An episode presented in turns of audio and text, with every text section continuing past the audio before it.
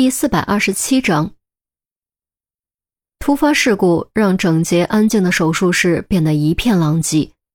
王健在鬼门关走了一圈，钟离中刀受伤，鲜血狂流；朱熹沦为了米龟田手中的人质，命悬一线。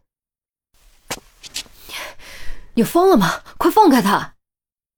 孙明惊呼。此时此刻，他已经顾不得探究为何米龟田没有被麻醉，却逃过了麻醉护士的检查。谁都别过来！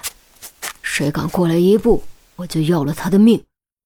米龟田紧紧箍着朱熹，手术刀抵在他的脖子上。由于手术刀太过锋利，脖子上的皮肤轻轻一碰便被切开，一滴滴鲜血顺着脖子往下淌，猩红和白皙形成强烈反差。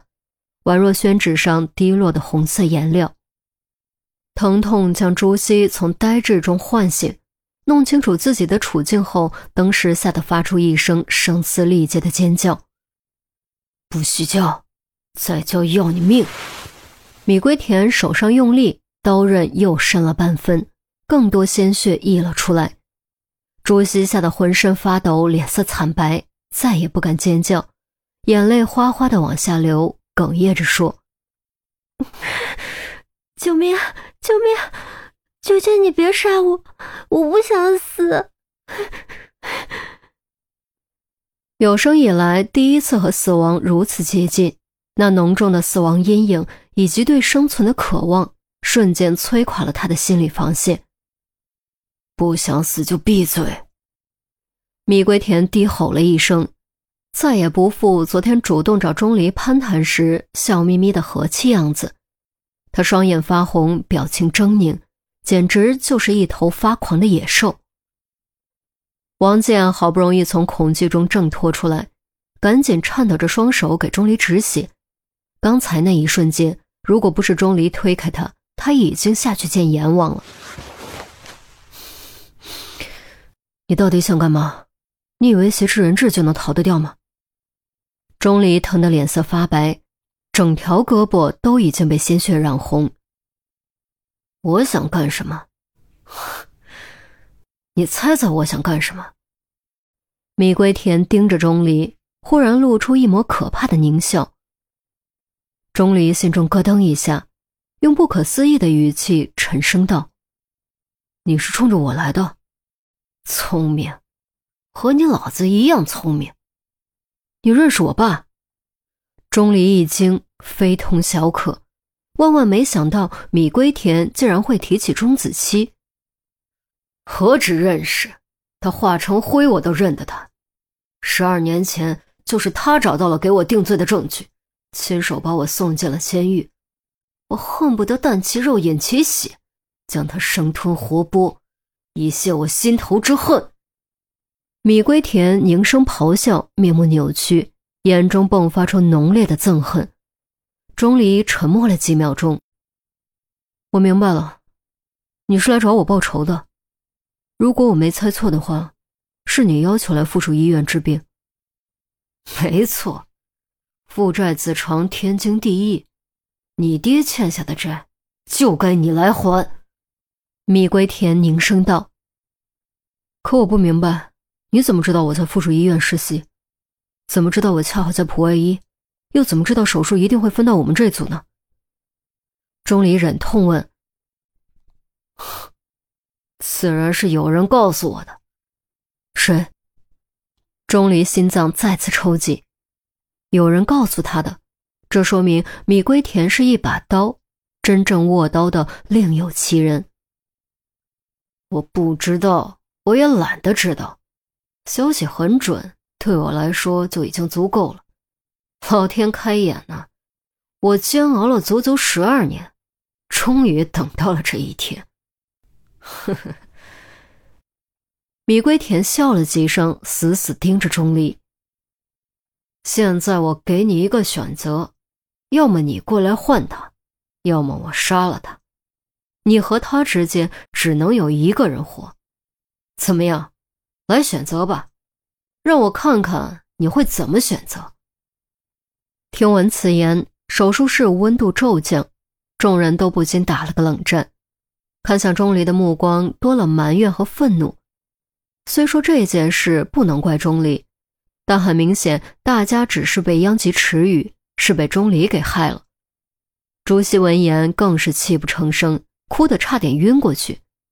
他和钟离才刚认识，根本谈不上朋友，比普通同事关系都不如。钟离怎么可能换他一命呢？所以他认为自己死定了，真的死定了。果然，只见钟离做出不屑一顾的表情。我和他刚分到一个科几天而已，也就知道名字。你觉得我会拿自己的命去换他的命？你不觉得这个选择很可笑吗？你觉得我拿他威胁你没有意义？可惜我不这么认为。正所谓有其父必有其子，你和你爹绝对是相似的人。你爹不会眼睁睁看着他死，所以你也不会。即便退一万步，你不肯救他，对我而言也无所谓。我会杀了他，让你一辈子都摆脱不掉内心的折磨。你会痛苦一辈子，这也是一种报复，不是吗？啊，哈哈哈哈！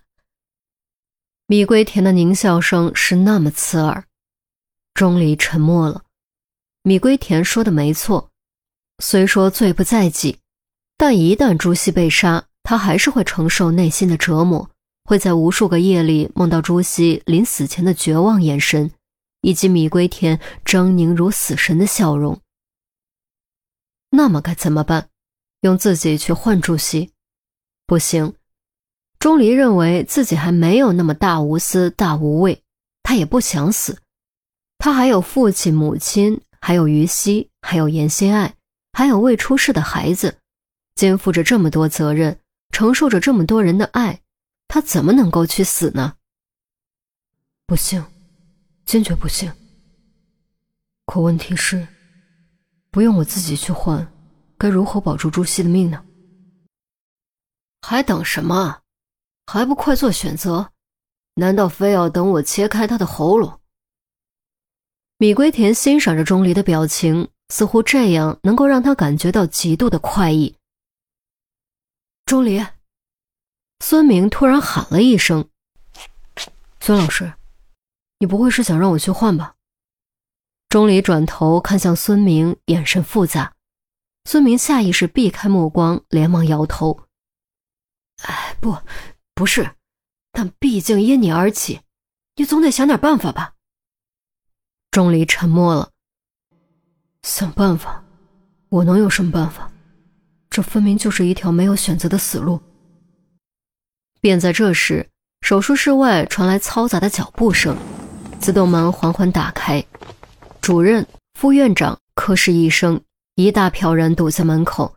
那个抽空去抽烟的狱警也在，看清情况后面色惨变。发生这种事，他等同玩忽职守。如果闹出人命，他将罪责难逃。